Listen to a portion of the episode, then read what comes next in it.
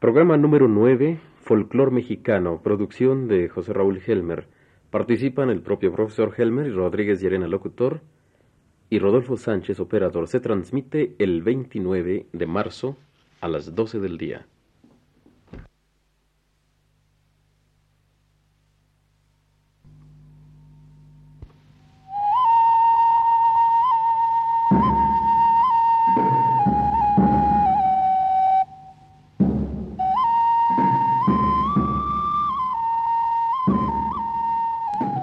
Muy buenas tardes, señoras y señores. Presentamos a ustedes el noveno programa de la serie Folclor Mexicano, producción del profesor José Raúl Helmer para Radio Universidad de México.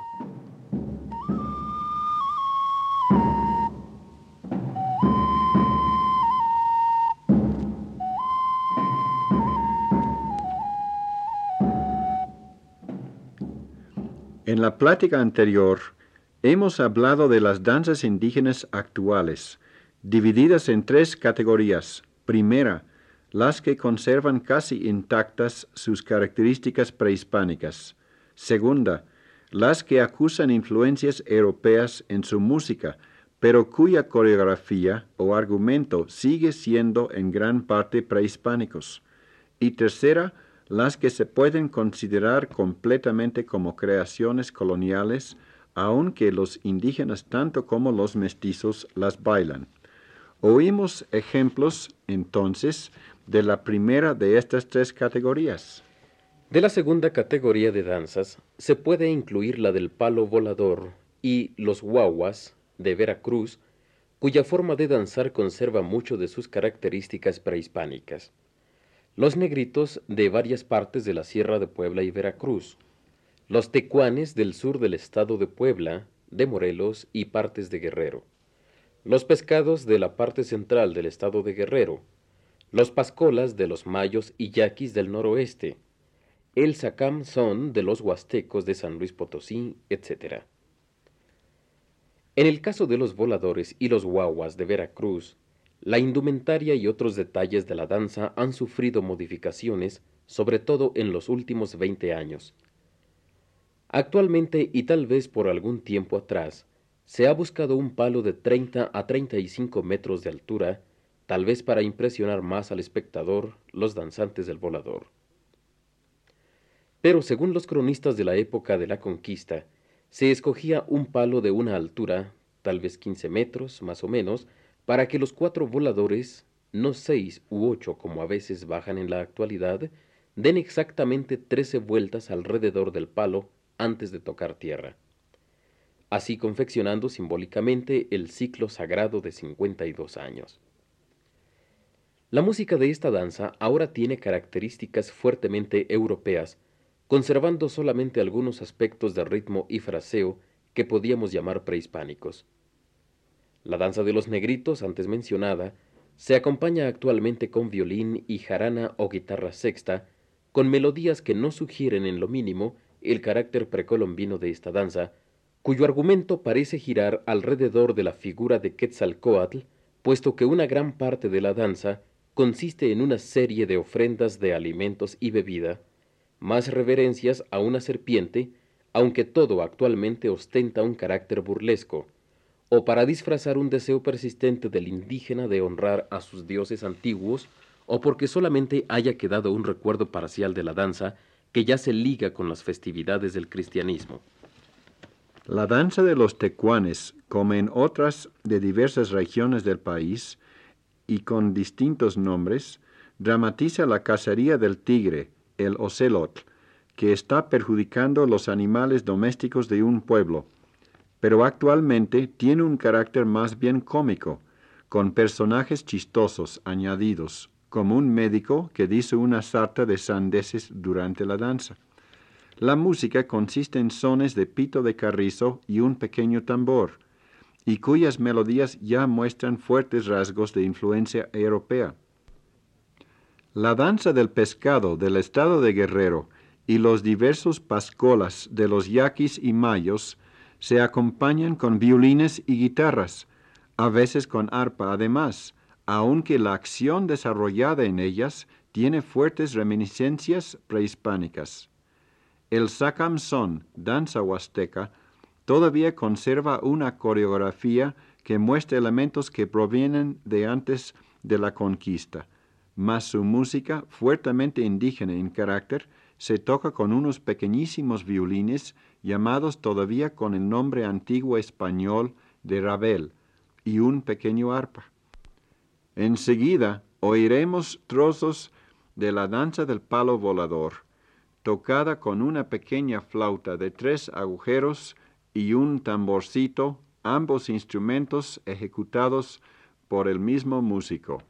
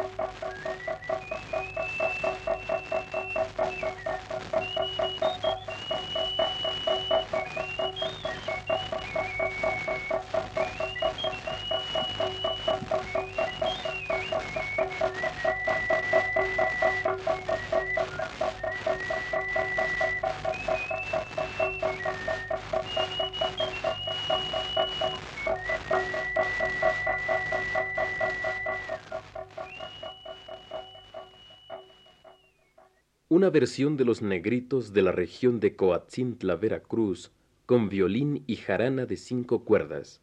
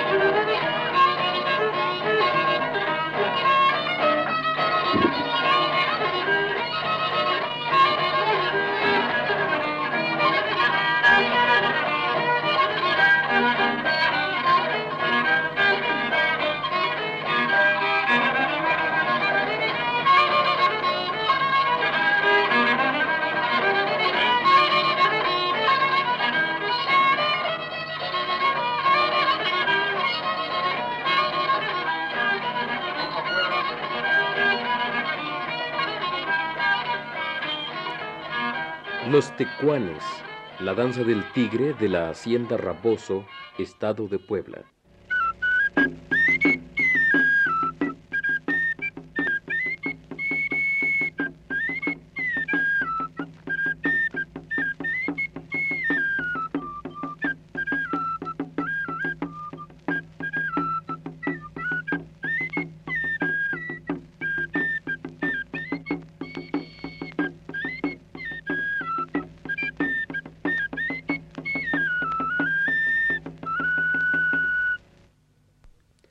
Un pascola mayo de Navojoa, Sonora, con arpa y dos violines que forma la introducción actualmente a la danza del venado.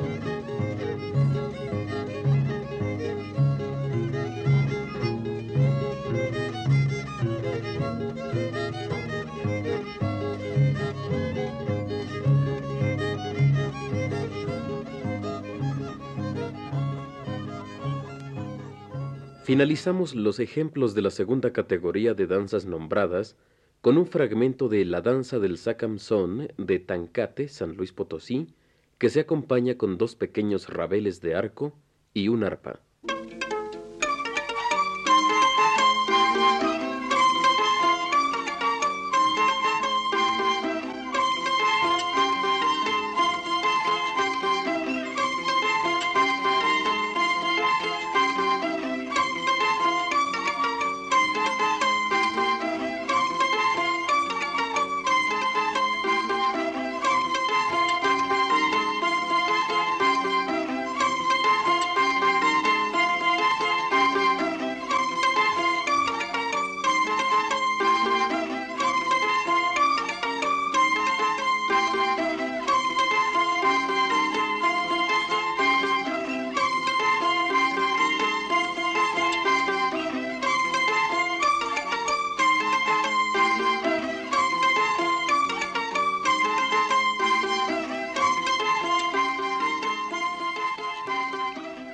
La tercera categoría de danzas, que se bailan por indígenas y mestizos, representa música, coreografía y conceptos 100% europeos.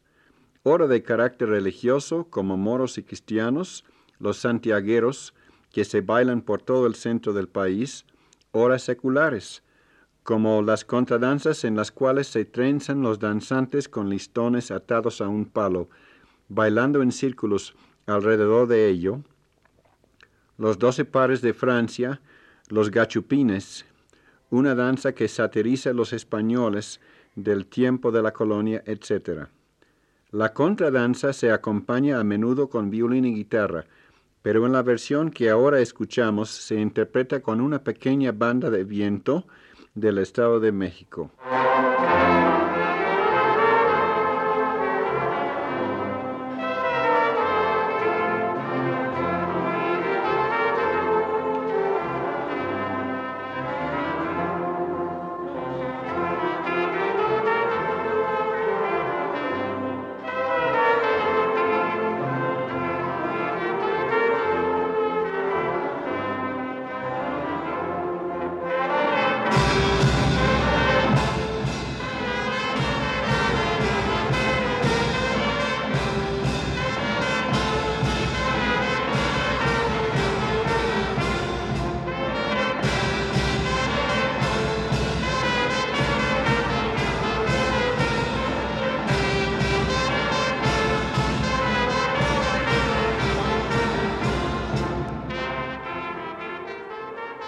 Como ejemplo final del tipo de danza mexicana con música de carácter europeo, oiremos un son de la danza de la pluma de Cuilapan de Guerrero, estado de Oaxaca, que representa el encuentro de Moctezuma con Cortés.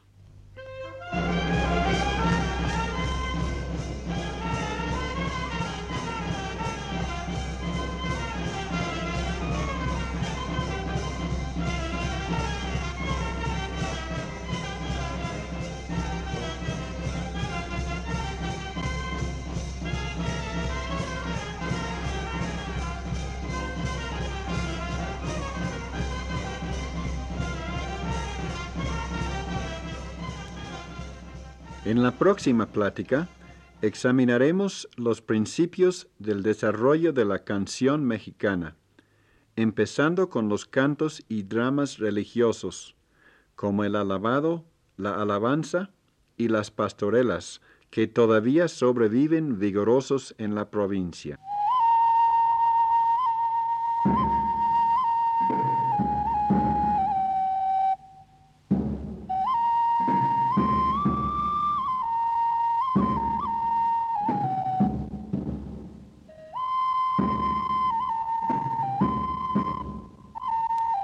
Este ha sido, señoras y señores, el noveno programa de la serie Folclor Mexicano que produce el profesor José Raúl Helmer para Radio Universidad de México.